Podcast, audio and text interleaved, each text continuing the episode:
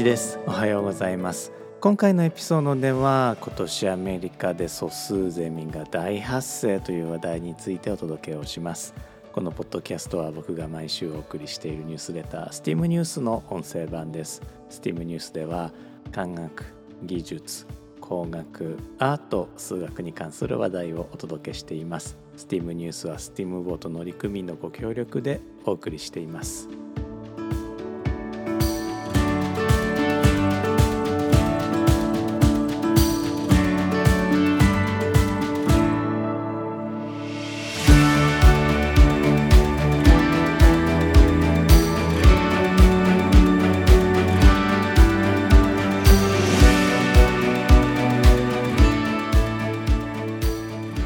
めまして1です。このエピソードは2024年2月14日に収録しています。今日はね、えー、バレンタインデーなんですけれども一人でポッドキャストを収録しています。このエピソードでは STEAM ニュース第167号から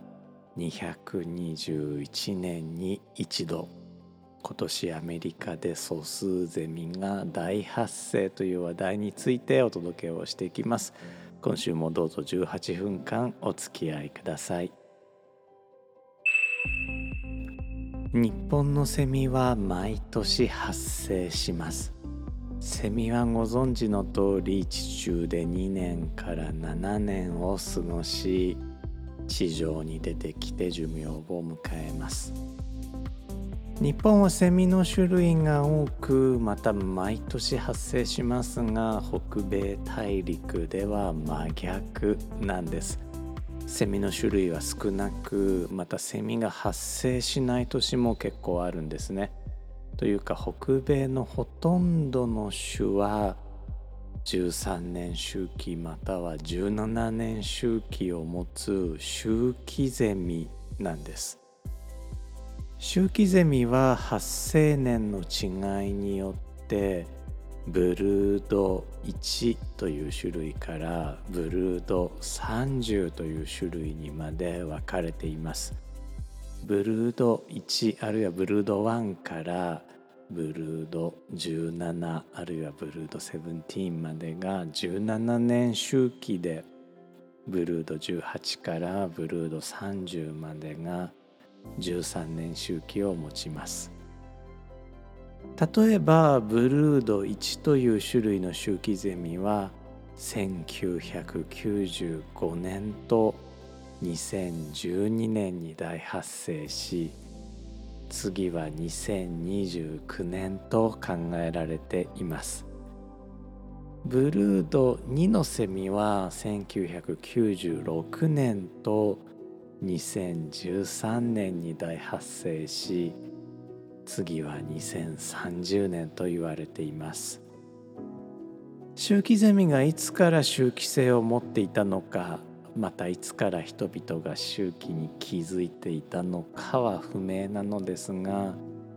特にブルード2の記録は古く18世紀にアメリカ建国の父トーマス・ジェファーソンが記録に残しているほどです。なお13年周期のセミと17年周期のセミは生息地域が分かれているのですが重なっている地域もあるようです。この地域はなんか大変そうな気がするんですが実は13年周期と17年周期は同じ年にスタートしたとすると次に出会うのは221年後になります。一安心ですね。これらのセミたちの発生周期は13年と17年でした。13と17それぞれ素数なんです。素数の素は味の素の素。数は、まあ、数という字ですね。素数というのはあそうですね。素敵の数であったり質素の素と同じ漢字なのですが決して素敵なわけでも質素なわけでもなくこれはまさに味の素の素と同じ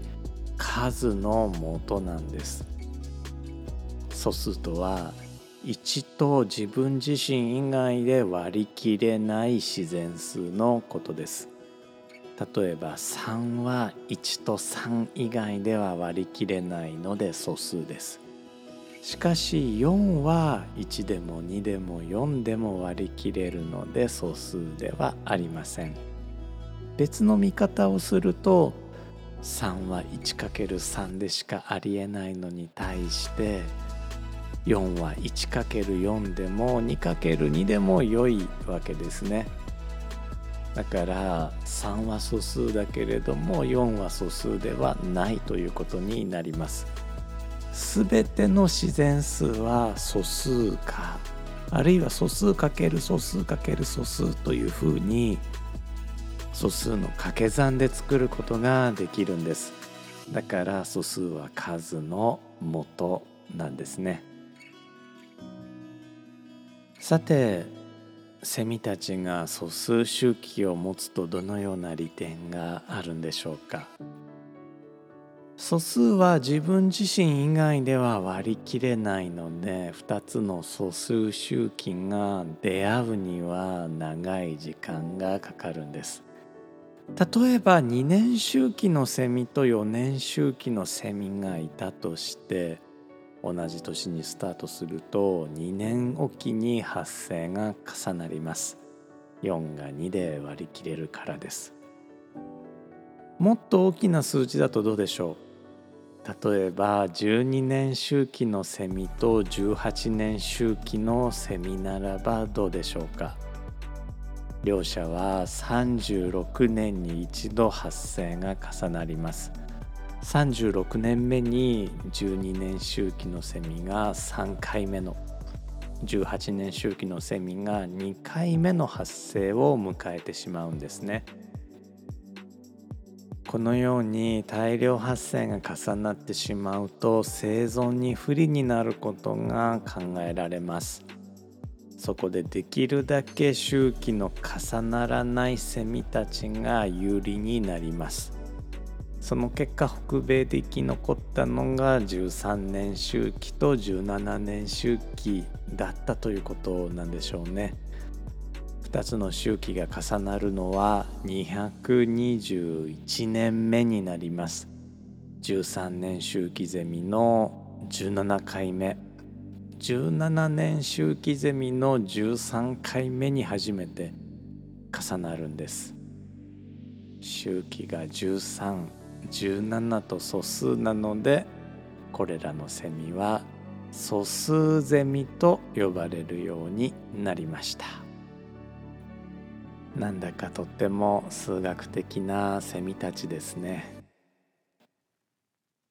アメリカのセミたちの発生が13年あるいは17年という長い周期を持つことは分かりました。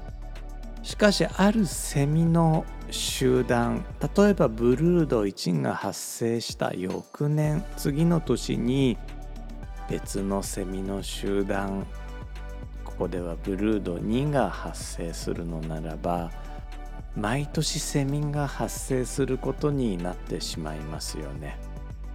実はアメリカ北米大陸では地域ごとにセミの集団が異なります。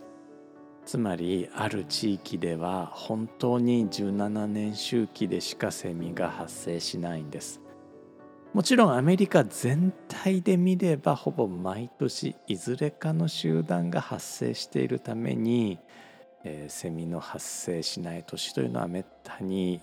ないことになりますちょっとここで、えー、まあコメントなのですが実際にはですね絶滅したセミの集団が結構いるのであの北米大陸でセミが全く発生しない年というのも統計上はあります。で、えーまあ、話元に戻しますとこの17年周期のセミと13年周期のセミこれ基本地域分かれてるんですけれども実は重なる箇所があるんです。結構広い範囲で重なっています。で17年周期と13年周期これは221年に一度重なるわけですね。大量発生することになります。そして、えー、このポッドキャストを収録している2024年がその221年目の周期にあたります。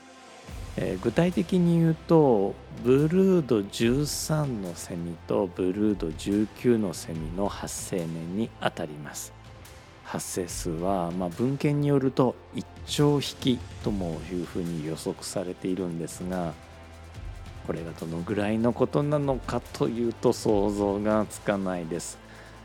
参考までに2023年に熊本市が行った調査によると熊本市内で報告のあったセミの数がおよそ7000匹だったそうです。報告がまあ実数の0.1%程度としてまた熊本市が日本の国土のおよそ0.1%程度の面積ですからあまあ1000倍かける1000倍まあ、つまり100万倍がまあ日本にいるとして7,000匹の100万倍で70億匹まあ大きい方に丸めて100億匹ぐらいでしょうかね。でまあ、熊本市は、まああのまあ、結構というと失礼かもしれないんですが、まあ、そこそこ都会なのでで、えー、日本の国土っていうのは7割森林ですからあ、まあ、もう少しセミの数は多いだろうと。まあ、10倍と見積もっても1000億匹ぐらいかなというふうな気はするんですね。これもう僕全くの素人ででたらめの数字を言っているかもしれないのでぜひねリスナーの皆さんにコメントを寄せいただければと思うんですがまあ、ともかくこの2024年221年ぶりにアメリカで1兆匹のセミが生まれるんじゃないかということはまあ想像を絶する数だということになるんじゃないでしょうかね。さてブルードによって発生年が違うように、まあ、周期は同じでもスタートが違うということは自然科学でも工学でも、まあ、よく見られる現象なんです。このようなスタート違いを科学者やエンジニアたちは位相が違う、えまたはフェーズがずれているというふうに呼びます。ブルード1とブルード2は周波数は同じ17年だけれども位相が1年ずれているフェーズが1年ずれているというふうに表現をします。ところでギタリストがよく使うフェイザーという音響エフェクター。これ原音の位相つまりフェーズをずらしてミックスする装置なんですね。ちょっとこれから試してみましょう。はい、というわけで今僕の声にフェイザーをかけています。フェイザーというのはあ位相つまりフェーズをずらしてミックスするエフェクターでした。こんな風にねえー、声にうなりが入るのがこのフェーズをずらす効果ですなんかラジオドラマで聞く宇宙人の声みたいになっていましたね。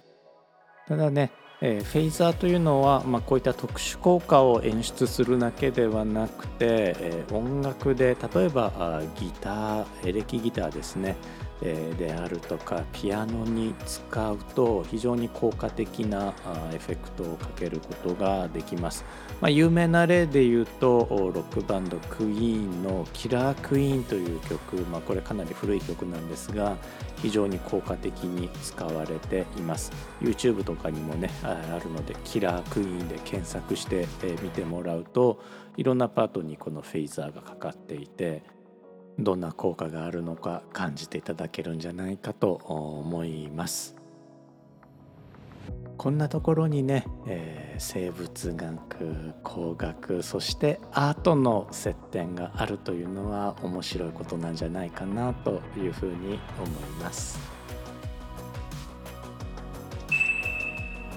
というわけでね、えー、このエピソードではアメリカで今年2024年大発生する予定の素数ゼミ周期ゼミにまこと寄せて、えー、素数のお話そして、えー、周期と位相のお話をさせていただきました。